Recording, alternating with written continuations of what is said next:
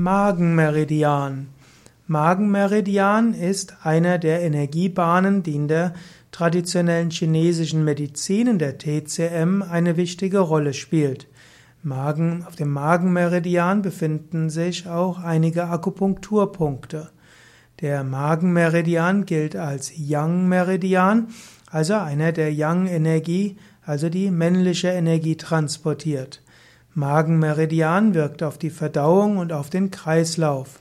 Er wirkt seelisch ausgleichend. Der Magenmeridian bezieht seine Energie aus dem Dickdarmmeridian.